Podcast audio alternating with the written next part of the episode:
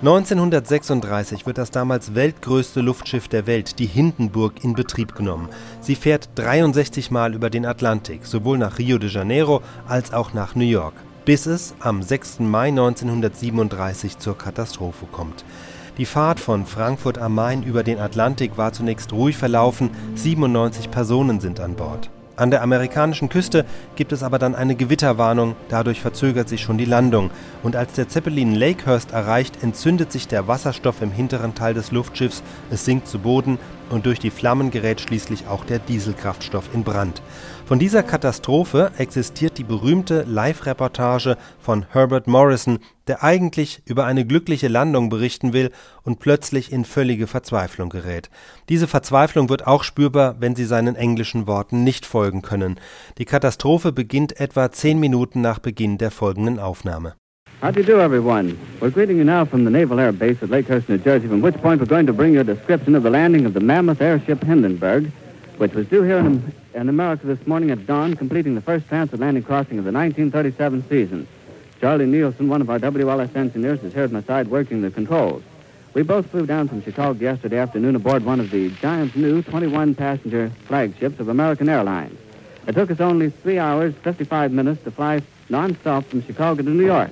When we landed at Newark, we found another flagship of American Airlines waiting to take us to Lakehurst with our equipment when we were ready to go. And incidentally, American Airlines is the only airline in the United States which makes connections with the Hindenburg. And as we came in for a landing on the runway of the field here at Lakehurst, we could easily see that a great event was about to take place. Last minute preparations were being made to handle the landing of this great ship. It was just one year ago today, May 6th, that the Hindenburg made its first regular passenger flight to America the flight that inaugurated the first air service across the Atlantic. So this occasion is doubly significant. It is the first anniversary of the inauguration of the service and marks the first flight of this year. The Hindenburg left Frankfurt, Germany, yes, uh, Tuesday evening rather, at 7.30 their time. And for better than two and a half days, they've been speeding through the skies over miles and miles of water here to America. It was due to land at Lakehurst this morning at dawn, but we learned after our arrival at Newark that adverse wind conditions had been encountered over the area surrounding Newfoundland, which slowed the speed of the ship considerably. Now, when I say that it slowed the speed of the ship, by that I mean the speed of the travel over water or land. Now, the ship keeps in the air a constant speed, which is in the neighborhood of 80 miles an hour. If it is flying into a wind of, say, 30 miles an hour, as it has been all last night, the 30 miles an hour must be subtracted from its airspeed to give us the speed it travels over land or water, which would be 50 miles an hour when we make the subtraction. Now, if we had received a tailwind, one that would help it along, then we'd have added the 30 miles to the airspeed, and it would have helped the Hindenburg to travel overland at a total of 110 miles an hour. In that case, the ship would have come in ahead of time this morning or long before dawn. The Hindenburg made its first appearance shortly after noon today over the New York metropolitan area. All during Wednesday night, Charlie Nehlsen and I stayed in constant touch with all the radio communication systems, which were in steady contact with the airship, getting last-minute bulletins and so forth. And aren't we glad the seats in the American Airline passenger office in Newark are air cushions. We warmed them plenty all through the night, believe you me. On the Hindenburg are 39 passengers and a crew of 61. The Hindenburg circled over New York and is pointed for the base here at Lakehurst where we are now broadcasting this description. Now, you may wonder why the ship didn't land the moment that it arrived at Lakehurst. As a word of explanation, these giant ships cannot be landed, or perhaps, I, should I say, should not be landed at midday. The reason being there are so many shifting surface winds that would bounce and toss the ship around too much. It must either be landed early in the quiet of the dawn or during the quiet period just around sunset. And it's just about sunset and almost the end of twilight right now. And raining, raining as hard as could be. Now, those are ideal times early in the morning or late in the evening. Winds and weather conditions have proven to be most satisfactory. In other words, nothing's left to chance or made subject to unnecessary risk. Safety comes first, as it always should. Now, the ship has been over the field several times. It's a beautiful field here. It's a sort of a sandy and grass combination with salvia or hard surfaced runways in all directions so they can take off and land into the wind uh, from any angle. Now, while we're waiting for the ship to come back over the airport and to come into the uh, mooring mast, Let me say a few words about the preparations which have been made here at Lakehurst. Doubtless all of you know that the great part of this Naval Air Base has played in the lighter than air transportation here in the United States. The facilities are adequate for the handling of the largest airship built. Just a little piece from where I'm standing is the great mooring mast. To this mast is attached the nose of the airship. It is so constructed that as the winds change, the top of the mast can be turned, allowing the airship to swing with its nose always into the wind. Inasmuch as the Hindenburg is 811 feet long, the mast of necessity must be quite a distance from the hangar, allowing clearance of the ship if it swings around the mast. The landing crew of the airbase here is expertly trained to handle these massive ships of the sky. Each man is assigned a particular post, and when the word is shouted that the ship is coming in, this man knows just exactly what is expected of him. That's a fine crew of men if you've ever seen one. Now, we've been told that the airship is going to make an attempted landing in the rain, and if that is the case, we're going to have a mighty description of you because uh, of it for you, because the men will have a difficulty in keeping footing in the sand, and especially since it's wet. Now, the structure is light and yet so strong in the Hindenburg. From the ground, as the ship passed us, we could see the passenger quarters. They're located just about a third of the distance back of the nose and just about a third of the distance from the keel. They're sort of square in shape and seem to extend the entire width of the ship. There are two decks, A and B, A being the main one and the one where most of the passengers assemble during the passage. Lining the sides of the deck are the observation windows. Now, they're slanted so that uh, it will give anyone in the interior a fine view downward. And no doubt as the ship went over a number of times, the people were looking down at the great mass of humanity assembled here in the field. A thousands of people have come out to witness the landing of this great airship. Now, there's a long, wide counter inside the observation section of the ship, and you can look down to the ground below, leaning on a table. And below the table, you see a relief map of the various air routes of the world. So as you travel along in the Hindenburg, you can watch the progress shown up on this map. Deck A is the upper of the two decks, and to get to deck B, it's necessary, necessary for you to walk through a foyer and down a pair of stairs. There you find what is really a combined smoking room and lounge. Passengers are always thrilled when Captain Max Pruss or Captain Ernst Lehmann will take you a trip to the, the, the giant airship.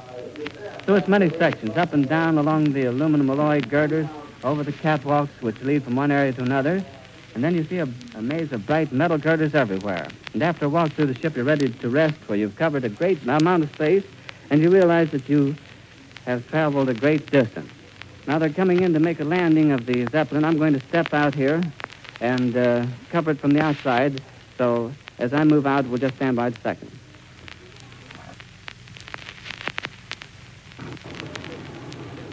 Well, here it comes, ladies and gentlemen. We're out now outside of the hangar, and what a great sight it is. A thrilling one. It's a marvelous sight. It's coming down out of the sky, pointed directly towards us and toward the mooring mast. The mighty diesel motors just roared, their propellers biting into the air and throwing it back into a gale-like whirlpool. No wonder this great floating palace can travel through the air at such a speed with these powerful motors behind it. The sun is striking the windows of the observation deck on the eastward side, and sparkling like gl- glittering jewels on a background of black velvet. And every now and then the propellers are caught in the rays of the sun, and their highly polished surfaces reflect circles of gold. A field that we thought active when we first arrived has turned into a moving mass of cooperative action. The landing crews have rushed to the post, posts and spots, and orders are being passed along, and last-minute preparations are being completed for the moment we have waited for so long. The ship is riding majestically toward us like some great feather, riding as though it was mighty, mighty proud of the place it's playing in the world's aviation. The sh- ship is no doubt bustling with activities we can see. Orders are shouted to the crew. The passengers are probably lining the windows looking down at the field ahead of them, getting their glimpse of the mooring mast. And these giant flagships standing here, the American airline flagships, waiting to race them to all points in the United States when they get the ship moored. There are a number of important persons on board, and no doubt the new commander, Captain Max Pruss, is thrilled, too, for this is his great moment, the first time he's commanded the Hindenburg. For on previous flights, he acted as a chief officer under Captain Lehmann. It's practically standing still now. They've dropped ropes out of the nose of the ship, and uh, has been taken a hold of down on the field by a number of men. It's starting to rain again. It's, the rain had uh, slacked up a little bit. The back motors of the ship are just holding it uh, just enough to keep it from... It bursts into flame. It bursts into flame, and it's falling. It's crashing. Watch it. Watch it, folks. Get out of the way. Get out of the way. Get it, Charlie. Get it, Charlie. It's crashing, and it's crashing. It's crashing terrible. Oh, my. Get out of the way, please. It's burning, bursting into flames, and, and it's falling on the mooring mast and all the folks between it. This is terrible. This is one of the worst catastrophes in the world. Oh, it's, it's, it's, it's, it's 20, oh, four or five hundred feet into the sky. It, it's a terrific crash, ladies and gentlemen. The smoke and the flames now, and the frame is crashing to the ground, not quite to the mooring mast. All the humanity and all the passengers screaming around it. I don't. I can't talk to people whose friends are on there. It's it's it's a, oh, I I can't talk, ladies and gentlemen. Honest, it's just laying there, a mass of smoking wreckage and everybody can't hardly breathe and talk and screaming. Lady, I, am sorry. Honestly, I, I can hardly breathe. I, am going to step inside where I cannot see it. Charlie, that's terrible. I, I, I listen, folks, I, am going to have to stop for a minute because I've lost my voice. This is the worst thing I've ever witnessed. Ladies and gentlemen, I'm back again. I've, I've, I've sort of recovered from the terrific explosion and a terrific crash that occurred just as it was being pulled down to the mooring mast. That's still smoking and flaming and crackling and banging down there. And I don't know how many of the ground crew were under it when it fell. There's a, uh, not a possible chance for anyone to be saved. The relatives of the people who are waiting here, ready to welcome their loved ones that came off this great ship, are, are broken up. They, they're carrying them in to give them first aid and to restore them. Some of them have fainted. And the people rush, rushing down to the uh, burning ship. The uh, fire trucks have all uh, gone down to see if they can extinguish any of the blaze whatsoever, but the terrible amount of uh, hydrogen gas in it just caused the, the tail surface broke into flame first. Then there was a terrific explosion, and that followed by the burning of the nose and the crashing nose into the ground, and everybody tearing back at breakneck speed to get out from underneath it because it was over the people at the time it burst into flames. Now, whether it fell on the people who were witnessing it, we do not know. But as it exploded, they rushed back. And now it's smoking a terrific black smoke floating up into the sky. The flames are still leaping maybe 30, 40 feet from the ground, the entire 811 feet length of it. They're frantically calling for uh, ambulances and things. The wires are being hu- uh, humming with uh, activity. And uh, I've, I've lost my, my breath several times during this exciting moment here. Uh, will you pardon me just a moment? I'm not going to stop talking. I'm just going to swallow several times until I can keep on. I should imagine that the nose is not uh, more than 500 feet or maybe 700 feet from the mooring mast. They had dropped two ropes, and uh, whether or not uh, some spark or something set it on fire, we don't know, or whether something pulled loose on the inside of the ship, causing a spark and causing it to explode in the sail surface. But everything crashed to the ground, and there's not a possible chance of anybody being saved. I wish I could stop in just a moment and uh, see if I can get my breath again. And Charlie, if you'll fade it out just a minute, I'll come back with more description, ladies and gentlemen. Ladies and gentlemen, I'm back again. I raced down to the burning ship, and just as I walked up to the ship, over climbed over the picket lines, I met a man coming out, uh, dazed, dazed. He couldn't find his way. I grabbed a hold of him. It's Philip Mangone, Philip Mangone, A-N-G-O-N-E, of New York.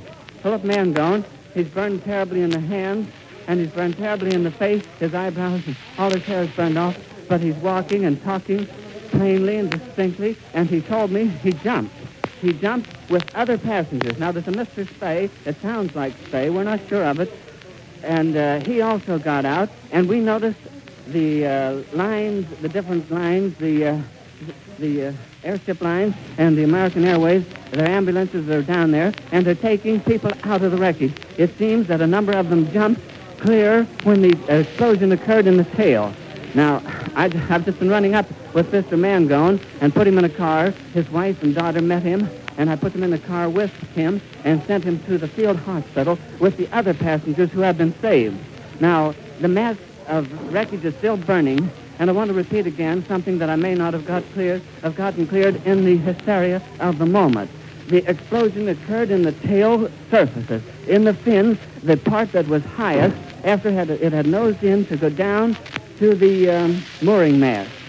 Now, whether something slipped in the back and caused the spark to set off the gas, we do not know. You see, they're using hydrogen in this, or they were using hydrogen in this plane, and it is extremely explosive. In fact, they wear ve- velvet and felt shoes when working among the rafters around the, heel, uh, the uh, hydrogen gas bag. Now, something may have slipped, causing a spark to set off some hydrogen which had leaked out into the structure. It's still burning. I don't know what is burning, evidently part of the cargo.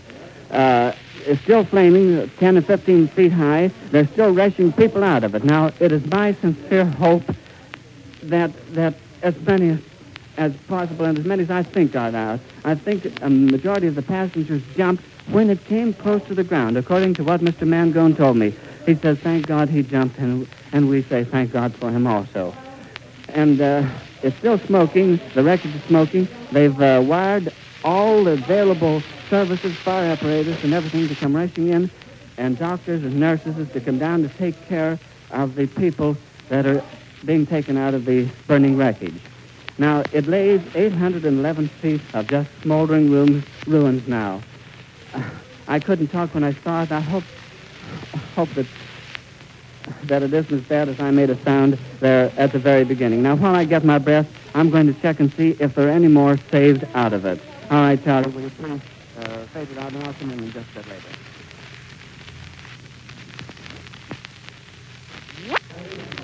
All right, ladies and gentlemen, well, we're back with another important bulletin. Um, Mr. O'Laughlin from the Consumers Company of Chicago was one of the passengers aboard the uh, airship when it burst into flames, and he managed to get free of the wreckage, and he's standing here right by my side. I can't ask him to go on there, but he wants me to tell the folks that he is all right. Mr. O'Laughlin of the Consumers Company in Chicago, and here is another man coming in. He's burned considerably, Mr. Otto Clemens. Mr. Otto Clemens is safe, although he's burned quite badly. Now, I'm... The Clemens isn't burned at all. Thank you, thank you. He's he's sitting right here. That's composed. And is that his mother with him? No, no, that's a friend. A friend of his. Oh, Mr. Clemens, how did you manage to get out alive? Das? Wie, Ja. ha, wie, haben, wie hast du rausgekommen? Yes. Ich bin, äh, was ist das Radio? Ja. Ja, ich bin von der Passagierkammer, also oben vom Speiseraum, zu meinem Koffer gegangen. Und im Moment kommt nun äh, eine Flamme und das Schiff fängt an zu schwanken, sinkt nach unten und ich springe dann an der Luke heraus, die unten neben der, äh, neben der Bar ist. Unten am, am unteren Gang, wo jetzt die neuen Kabinen eingebaut sind. Nicht? He was on his way to his cabin when the, when the thing, you tell the folks. He was on his way to the cabin, the cabin Yes, when the flash came, yes. and he jumped out. He jumped out of the cabin. Jumped out. And, how, and uh, did, he didn't get hurt a bit in the same No, he isn't hurt a bit. And Not hurt at all. Oh, I'm so thankful for you. I'm so thankful for you. And uh, you tell him in, in your language that we're thankful that he got out alive. won't? All right. And uh, now, Charlie, if you'll fade it out just a minute, so I see if I can get some more information.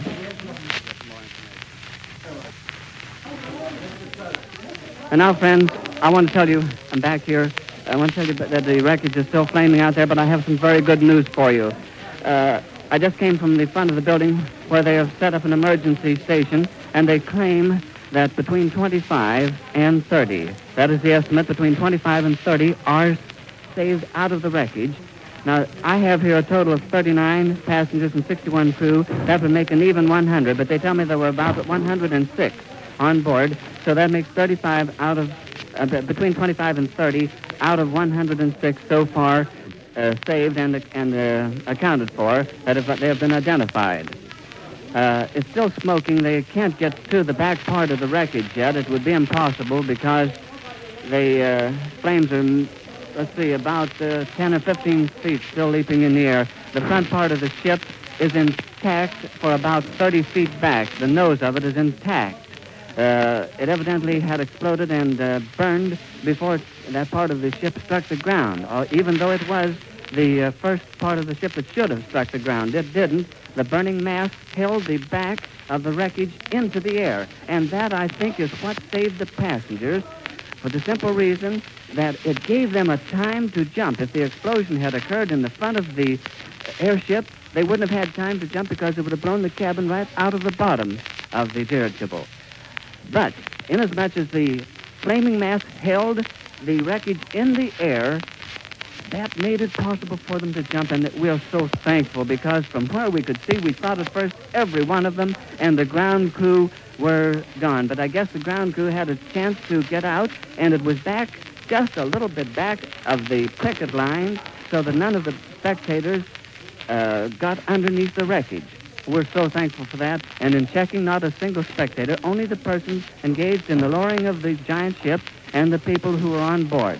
Now, we have not uh, received any information as to whether the crew escaped, any of the crew escaped, because they were evidently up in the working part of the ship and wouldn't be down in the passenger compartment.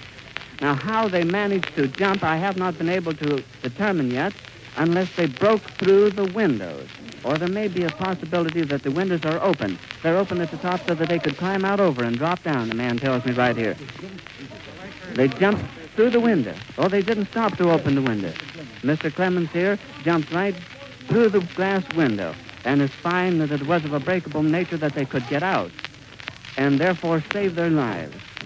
Now, we can hear the sirens as they're carrying down here beyond us to fight the balance of the fire. Uh, the people are crowded down around there. I haven't a very good vision of it. Yes, I do now, right through an open window here, and the people are divided, and I can still see the mass of wreckage burning. I'm standing in the airplane hangar, the airplane division of the Lakehurst Field.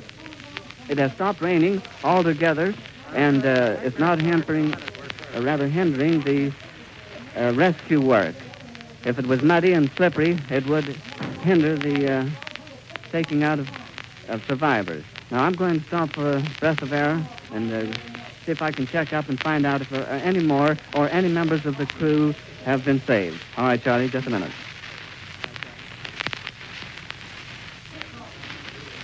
And now, ladies and gentlemen, I'll just walked back in here into the office after checking up with a, a member of the crew. It happened to be Heineberg.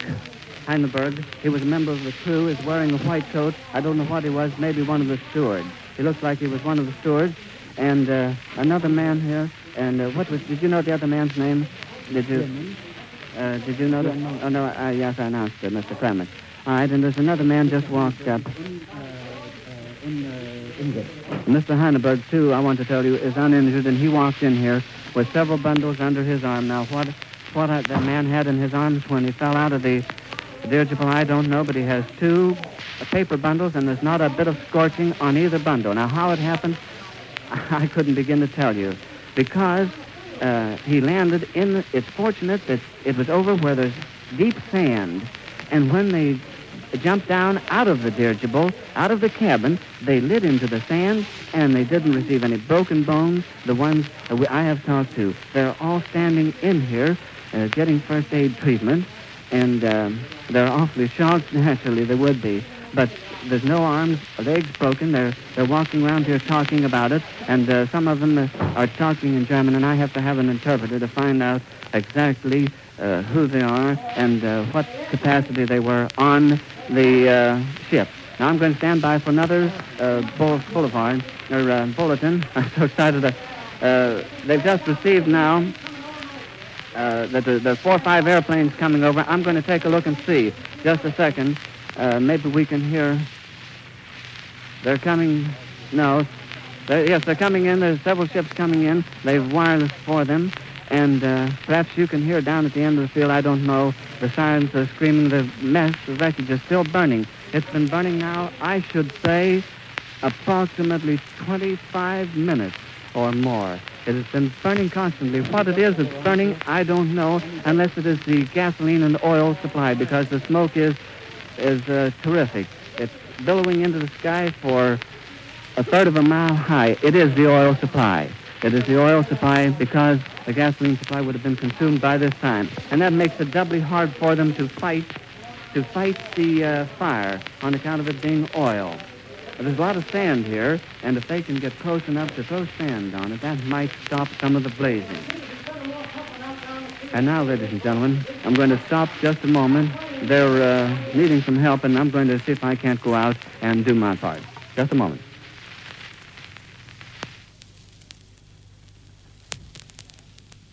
Uh, ladies and gentlemen, it's been 15 minutes since I talked to you last, although we're continuously uh, transcribing this for you. And uh, the fire is still burning out on the field. It is dark now, almost dark, and uh, masses of flame are still leaping from the wreckage. Now, an American Airlines flagship just took off with 21 passengers on board and the stewardess and, and crew of two. Now, the stewardess is a registered nurse. She has a first aid kit on board the plane, and they have injured in it, rushing them to New York for aid. Now, how many are on board, I don't know. But we have received that 15 out of 16 so far are living. 15 out of 16. And um, also, I want to I want to mention something else here, too, that uh, some of the crew, some of the crew have uh, been able to get out. Now, there's an officer, a German officer here, speak, uh, speaking to uh, men of his own race, and I cannot understand him, and I'm not going to interrupt him to bother him. But um, the United States Navy. Now, let me make a mention here of the United States Navy and what they are doing in this crisis. I never have seen such a smoothly working, systematized action in my life. The men have raced out there with their firefighting apparatus, had the survivors in the cars and right to the hospital before I had time to run down after talking to you to get into the wreckage.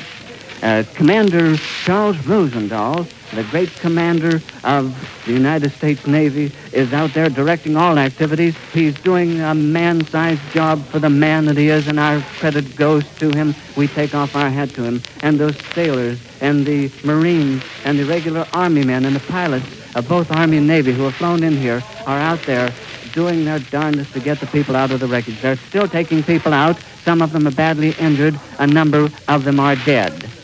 Now, we told you there are approximately 106 on board, and uh, so far we have only known of about 25 safely getting away from the wreckage, and we are sure of about 16. Now, if if uh, we are going to uh, broadcast any longer here, I'm going to have to step over to the window where the mass of uh, wreckage is still burning out there to get a better view. I see people walking back and forth in front of an automobile circling it, and um, inasmuch as that's an oil fire, as I told you before, uh, they can't do much with it. They can't get near it. It's so hot. And um, I'm going to stand by for another few minutes until I get uh, accurate data to give you. So just stand by. I'll be back with you. I'm back again, ladies and gentlemen, with more information about this terrible disaster down Lakehurst, New Jersey, in which the Hindenburg crashed while being moored at the mooring mast. Uh, three children have been saved. Uh, three children were brought over just, just for the, the excitement of the trip, and we're going to be taking back three children by the name of Doehner, the O-E-H-N-E-R, three children by the name of Doehner. There was also a radio officer, one of the radio officers of the Hindenburg, jumped, jumped through the glass. Uh, they had uh, non, uh, they had breakable, rather breakable glass in all the windows. Naturally, they would have at that altitude and flying up where wouldn't, it wouldn't hit anything. And he managed to jump, to kick his way out through the um, deck onto the sand. Now, I figure that there was about um, 60 feet, uh, 60 foot drop from the ship. The tail went up in the air, and as I told you on previous occasions, that uh, it held up there long enough for them to jump from the cabin. Now, his name, this radio officer's name, is Schweikard. S-C-H-W-E-I-K-A-R-D. And all I could understand him to say was that he jumped and evidently was thrown too at the same time because the ship was uh, vibrating. There were three distinct explosions. If I remember correctly, I'll have to check back in the earlier part of this broadcast and see if that was not right. The tail surface, then the center section, and then the nose of it destroyed. It's still burning, and uh, I imagine it's now uh, 7.30 Eastern Standard Time. 7.30 Eastern Standard Time. Did you get that? 7.30. And uh, the plane is still burning. Rather, the dirigible is still burning. And I think that, if I'm not mistaken, it has been burning an hour. Am am I right in that, Charlie? Just about one hour.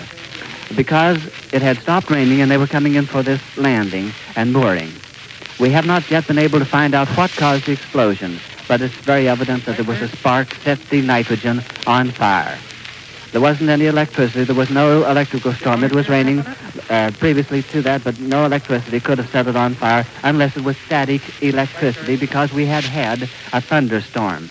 a very light thunderstorm, but there was a lot of electricity in the air, so maybe a spark jumped from one of the beams in the tail surfaces across. That would be a logical interpretation of it, inasmuch as they were coming in close uh, proximity to the ground, the static electricity may have increased and caused an explosion like that.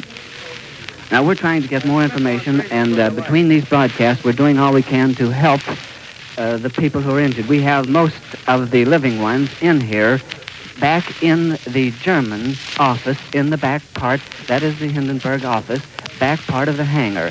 Uh, they're here. I can't understand half of them. We have an interpreter, and we're getting as much information as we can. Now, Mr. Um, let me see, Mr. Uh, Byrne from the Chicago office and Mr. Reinstrom from the Chicago offices of the American Airlines, that's right, Charlie, American Airlines office, have just came out of the uh, radio room, which is to my back here, and told us that they have sent for all of the available stewardesses who are on call at Newark to rush by the plane that took the injured people to Newark and bring them back to Lakehurst. Now, uh, just as uh, they, they are so accurate here, the American Airlines, that I'll tell you what they have done. They have established a directional beam that will guide the ships in here at any hour. Now, now these ships can leave Newark and find the field, although from the sky they could see the burning wreckage and it would be easily to find, but they can come in here and land, be guided in here and land with their landing lights. So we're expecting a plane load of stewardesses. They're all registered nurses, and they'll be in here very shortly.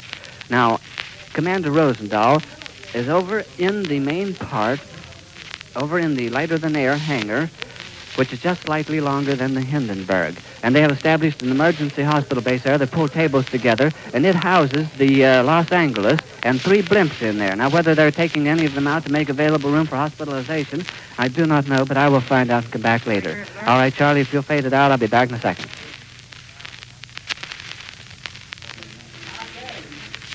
And now, ladies and gentlemen, I'm back again with another flash. I want to tell you that Nelson Morris of Chicago, Nelson Morris, a very well-known Chicagoan, on board, is saved. He's safe. We were talking to him, one of the men here, and he is okay.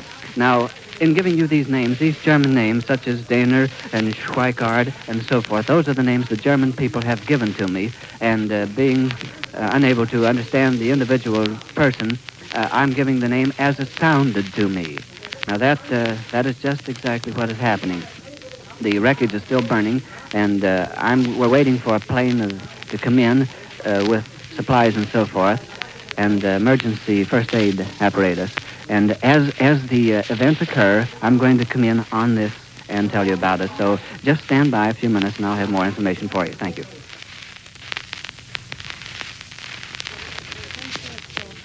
Ladies and gentlemen, we're back again now. It's uh, 8.15. We're terribly upset about this all.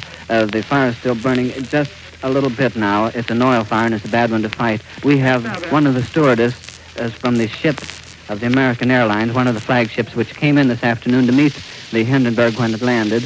Uh, what is your name? Miss Tyler. Miss Tyler. Miss Tyler, would you um, tell me where you've been over? You've been over in the lighter than air uh, building, haven't you? I've been And- over in the hospital. Will you go ahead and tell them about it? Being over in the hospital? I've been over in the hospital and seen this terrible calamity over there. And uh, have you you've been wor- you're a registered nurse and have you been working and helping get them out? Yes, Uh, how many do you ha- do you have over there? Do you know? Oh, I, w- I don't have any idea how many, but it's just an awful lot over there. Do you think they're 25 or 30? Oh, there's more than that. They're Oh, are they? All right, I won't make you talk anymore. Well, thank you very much because uh, this is for future records and, and anyone that we can get that will give us information on it will certainly appreciate it. And I want to thank you very much. Now, friends, we've just received word that the American Airlines planes are going to be in here in just a very few minutes with uh, all the available registered nurses of their stewardesses at Newark. We're very short of doctors, however, according to the report. Uh, the medical doctors of the staff here at Lakehurst, the Navy men, and um, that are stationed here are working frantically, doing their best with these nurses who are trained, of course, to the nth degree. They're all registered nurses. They're doing their part in um, alleviating suffering. Now, uh, the, as this young lady told you, we don't know how many are over in the lighter than aircraft which houses the Los Angeles. Uh, ships are coming in and out constantly here at the field. They have uh, fixed up an emergency lighting system. of course, they have the floodlights, but there's an emergency uh, oil uh, fire pot uh, system worked out, and and, and the um, American Airlines, of course, has their direction beam into Lakehurst, so that the American airliners are landing here with uh, their crews and the nurses and doctors and medical supplies.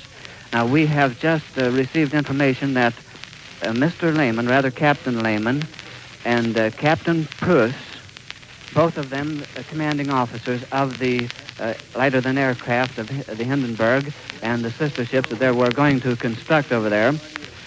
And we have uh, received information they were saved, and there's another member of the crew. I couldn't get his name, but they were saved and they're in the hospital. Now, there's one of the men just walked in here uh, for first aid, which we gave him. Uh, his hands, his arms burned, the back of his neck, and the explosion had blown the tops of his shoes off back to the heels.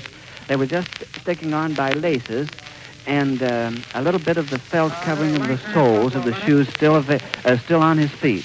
Um, his socks weren't uh, weren't burnt off or anything, just the front toes of his shoes. The heels and the soles are intact. Now that is very strange, showing the terrific force of the explosion as he jumped through the window. And if the sand hadn't been heavy, outside, underneath where the dirigible was coming into land, to be moored to the mast there, none of them would have been saved. Now, of course, the uh, they have 42 Navy men frantically searching among the debris down there, which is smoldering now, and every once in a while shooting up a bright flame and sparks, uh, searching to see if they can get any uh, further su- survivors. Now, these three boys that I told you about have left. Now, there was a slight explosion in the back end of the ship now, and I see flames flying up again, evidently some of the oil supply.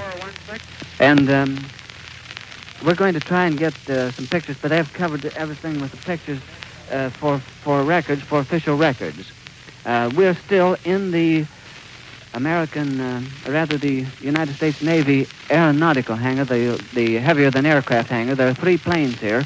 We have the customs officer and uh, all his crew working on the men, the wounded people, and they've stretched out the tables out there and made sort of a, an emergency uh, cot system for them. The United States government post office is uh, uh, turned over their force to uh, cooperate with the nurses in in, in uh, taking the uh, injured to these tables. Uh, all of the government services have been trained uh, to the nth degree. I find that they're steady under the uh, greatest stress. They're calm, reserved, going about their business in an orderly fashion and doing more, perhaps, they and the American airline nurses than any other unit I've ever seen, regardless of any place in an emergency act. And they certainly are doing a remarkable job. And I'm going to come back in just a few minutes with another bulletin. It's now 20 and a half minutes past 8 o'clock Central Standard Time, and it's almost two hours. Now get this, it's almost two hours since the explosion. The explosion occurred at 7, uh, 6.32 Central, uh, Eastern Standard Time, 6.32 Eastern Standard Time, and it is now 8.20 and a half. Almost two hours, and there's still spasmodic explosions from the oil in the back part of the dirigible. I'll be back just as soon as I have more information for you. Okay, Charlie? Back at the flight, ladies and gentlemen. Uh, the young stewardess uh, to whom uh, I talked a few minutes ago and who said she would rather not talk has composed herself now. She just came from a, a trying ordeal over in the lighter than aircraft hangar. And uh, she tells me that there are between 40 and 60 alive over there. Between 40 and 60, in the neighborhood of that many. Now, uh, she said that some of them have been uh, have died since they were brought in, and uh, that others are expected to die, but not not so many. That uh, some of them have never even been scratched, uh, just a hair singed and eyebrow singed. Now, if um, if there's any more confirmation on the fact of the 40 to 60 alive, uh, I will come in again and give it to you. Uh, we were trying to send someone over there, but the uh, lines are so strict that if we once leave the air hangar here, the uh, we will be unable to get back in. So we have to stick to our post here and take the people as they come in to report to the German office and be checked in as alive or report someone who has died. Um, of course, the American Airway Express and all of the people are sending cars out. Uh, they're cooperating with the American Airlines in doing this, and everybody's doing his utmost to bring about uh, the easiest uh, end to this terrific tragedy that we've had. Now, I'll be back to flash later.